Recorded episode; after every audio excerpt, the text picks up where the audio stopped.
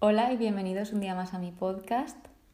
Como podéis observar, hemos terminado Éxodo y como siempre a mí me encanta hacer como una pequeña reflexión, conclusión de todas las cosas que he aprendido en este libro. Sí que es verdad que hay cosas que ya vimos en Génesis de cómo es Dios, pero en Éxodo he aprendido muchísimas cosas más. Por lo tanto, os voy a ir contando lo que más me ha llamado la atención y lo que he aprendido de esto, aunque obviamente se aprenden mil cosas más, pero las que más me han llamado la atención o las que más he llegado a entender han sido las siguientes.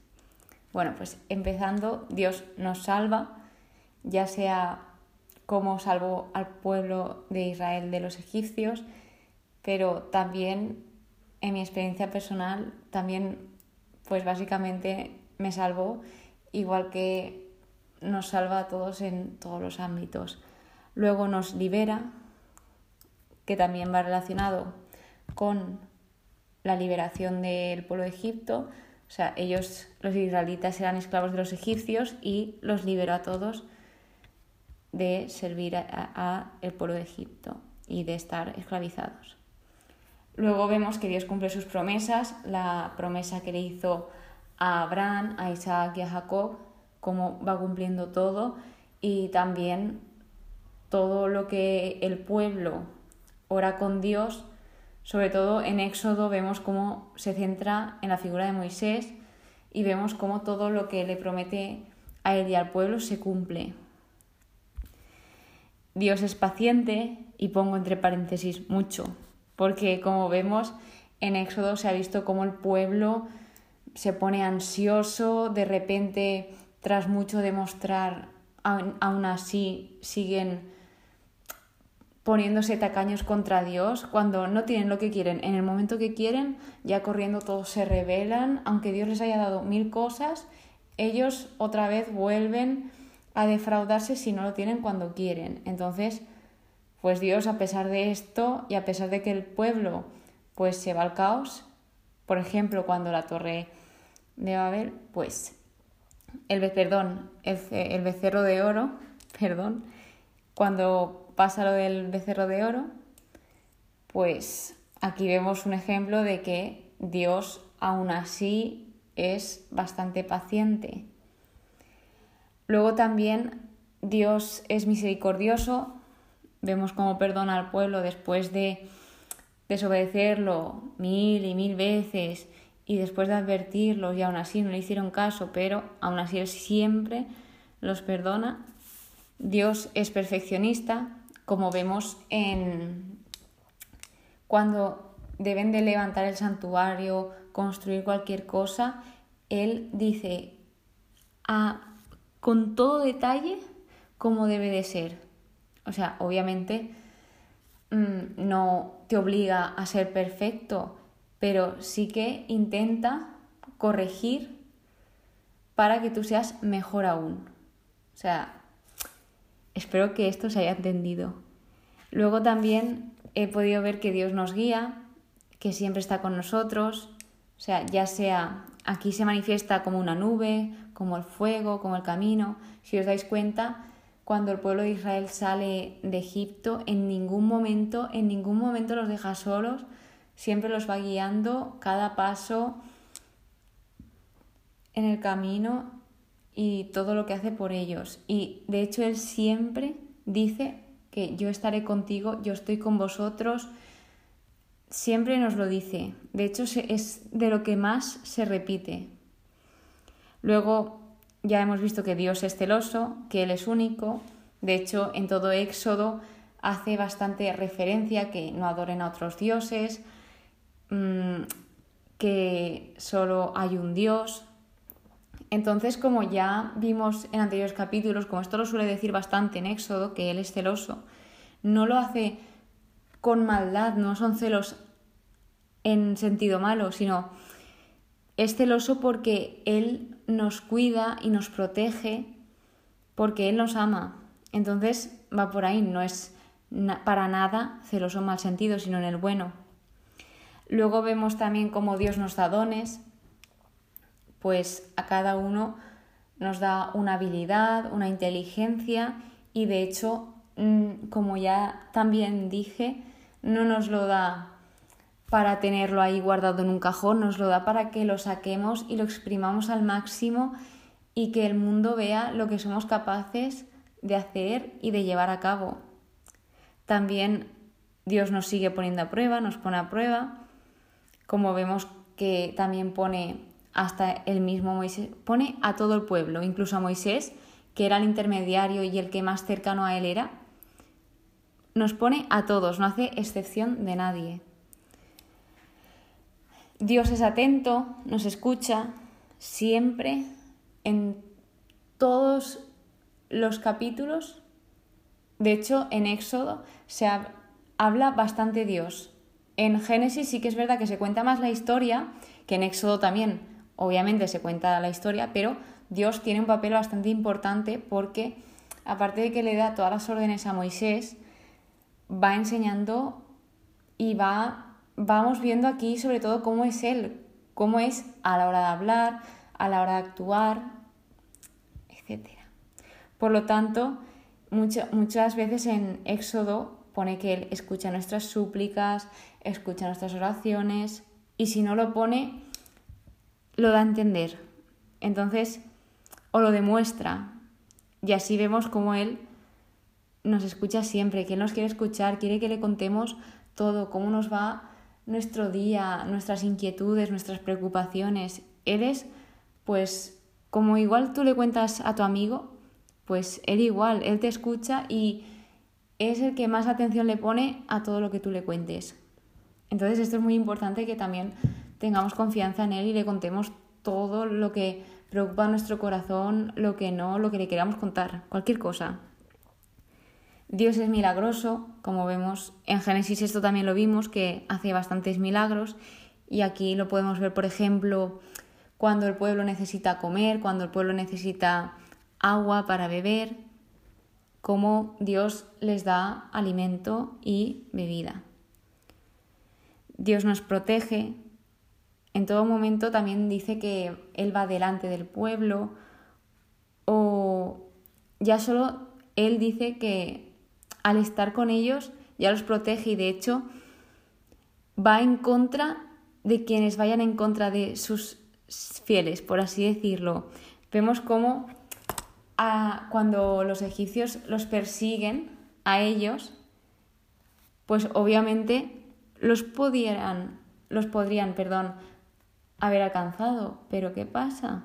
Que Dios prometió y Dios obviamente protege a su pueblo y al final quien acaba perjudicado son los egipcios. Espero que esto también se haya entendido un poco, pero bueno, yo lo, lo, explico como puedo. Em, Dios nos llama por nuestro nombre, vemos, esto creo que también lo podemos ver en Génesis y cómo llama en Éxodo, en este caso, a Moisés. De hecho, en una parte le dice, y yo te llamaré por tu nombre, si no me equivoco, o yo sé tu nombre, algo así. Así. Espero no equivocarme, pero algo así ponía, por eso lo he apuntado. Luego vemos cómo Dios también nos elige y nos usa como instrumento, cómo eligió a Moisés, cómo eligió al pueblo de Israel, cómo elige a cada persona para realizar el trabajo que más le conviene, cómo elige a Aarón y sus hijos para ejercer el sacerdocio. O sea, esto de hecho es precioso cómo de entre tanta gente Dios nos elige y escuchar su llamada es increíble porque no todo el mundo está dispuesto a escucharlo y ver cómo Dios nos ha elegido a nosotros es, wow, es que es increíble. Luego también Dios nos hace confiar y ya no solo confiar en Él, sino en nosotros mismos. Por ejemplo, Moisés, en eso de que ya comenté de que no sabíamos si era una excusa, lo de que pues que no hablaba muy bien y todo eso, pero él mismo le hace a Moisés confiar en él diciendo, ¿quién te ha dado la boca para hablar? O sea, como quién ha creado eso. Entonces, pues aparte de eso y mil veces que Él les da seguridad, que Dios les da y les demuestra seguridad, pues vemos como Él también hace confiar al pueblo en Él a través de, como acabo de decir, sus obras y sus actos. Dios responde a las oraciones, como por ejemplo las de Moisés, aunque también las del pueblo de Israel, cuando se encontraban desesperados y orándole a Él, y cómo Dios responde a sus oraciones. Hay algunas que son más fáciles, otras más difíciles. Eso, también nos damos cuenta en Éxodo, como hay algunas que, por ejemplo, cuando están en la batalla, que Josué era la cabeza contra los amalecitas, si no me equivoco, como Moisés estuvo orando junto a su hermano y dos más y lo fuerte que es el poder de la oración. Dios es todopoderoso. ¿Por, ¿Por qué? Aparte de porque lo dice, porque vemos cómo a través de las plagas, a través de todo lo que hace, derrota a cualquier otro Dios y vemos también su gran poder. Dios demuestra sus palabras con hechos. De aquí no hay nada más que decir. Todo lo que dice lo cumple e incluso hay cosas que ni dice y hace y son increíbles que demuestra a su pueblo y a sus fieles. Nos da, nos da lo que necesitamos e incluso más. He puesto yo eso, incluso más, porque Él sabe que si necesitamos algo, Él nos lo da y Él sabe más que nadie lo que necesitamos. Y hay veces que, como he dicho, nos da incluso más de lo que merecemos y necesitamos. Pelea por nosotros, que esto lo vemos en Éxodo 14, y bueno, lo vemos en más capítulos, pero más específico en Éxodo 14. Dios te sana, que es una de las cosas que más se dice. la importancia de la oración, como he dicho antes, que puede ser la vida o la muerte. O sea, ¿cómo puede ser importante una oración para que tú te juegues la vida o la muerte? Luego también nos muestra cómo son los hombres en Éxodo 18, cómo, son, cómo deben de ser sus fieles, los que debe de elegir Moisés para ejercer de ayudantes. Dios nos prepara, esto muy importante, Él nunca nos va a, a, a mandar a hacer algo que nosotros no podamos hacer. O sea, si Dios nos pone en alguna situación o nos manda alguna cosa, él sabe que lo podemos hacer. Entonces, Él ante esto nos prepara. O sea, no te pone cualquier situación sin estar preparado. Diferentes signos de su presencia que se puede representar a lo largo de Éxodo hemos visto que se representa de diferentes maneras, como tempestad, viento, fuego, trueno, sobre todo la nube, habla mucho de la nube, pero vemos cómo a cada, a cada uno se le presenta de una forma, de una manera, que eso también lo podemos ver con, con los tiempos de ahora, ¿no? Que cada persona tiene una relación con Dios y a cada persona pues se le representa de una manera. Luego Dios es victorioso, después de cada batalla Dios siempre sale ganando, en las plagas Dios siempre sale ganando y ya, ahora que lo pienso es que no solo Dios, sino también todo el que elige seguir a Dios siempre sale ganando y se demuestra y se, y se ve que es real. Luego también Dios nos da mandamientos que debemos guardar y que no nos lo da por molestarnos o porque no quiere que disfrutemos, no, todo lo contrario, porque quiere que tengamos una vida buena, que seamos felices. Y aunque nosotros pensemos algunas veces que hay algunos que, jo, es que pereza hacer esto, ¿por qué yo tengo que hacer esto? Él no lo hace por, como he dicho, por molestar, él lo hace porque sabe que esto es bueno y aunque tú pienses que no lo es, a lo mejor dentro de un tiempo recapacitas, que eso personalmente a mí me pasó, y ves como realmente sí que es lo mejor para ti. También esta es creo que de los capítulos que más he amado leer y que más me ha enseñado de Éxodo, y es que Dios nos enseña a amar hasta el enemigo. en Éxodo 23 me encanta cuando va diciendo todo lo que debemos hacer, sobre todo con el enemigo. O sea, como él, en vez de decirte, no, pues no le ayudes, no, no, es que te dice todo lo contrario. Si ves que se pierde alguien de su rebaño o algo así, pues ayúdalo y rescátalo y llévaselo.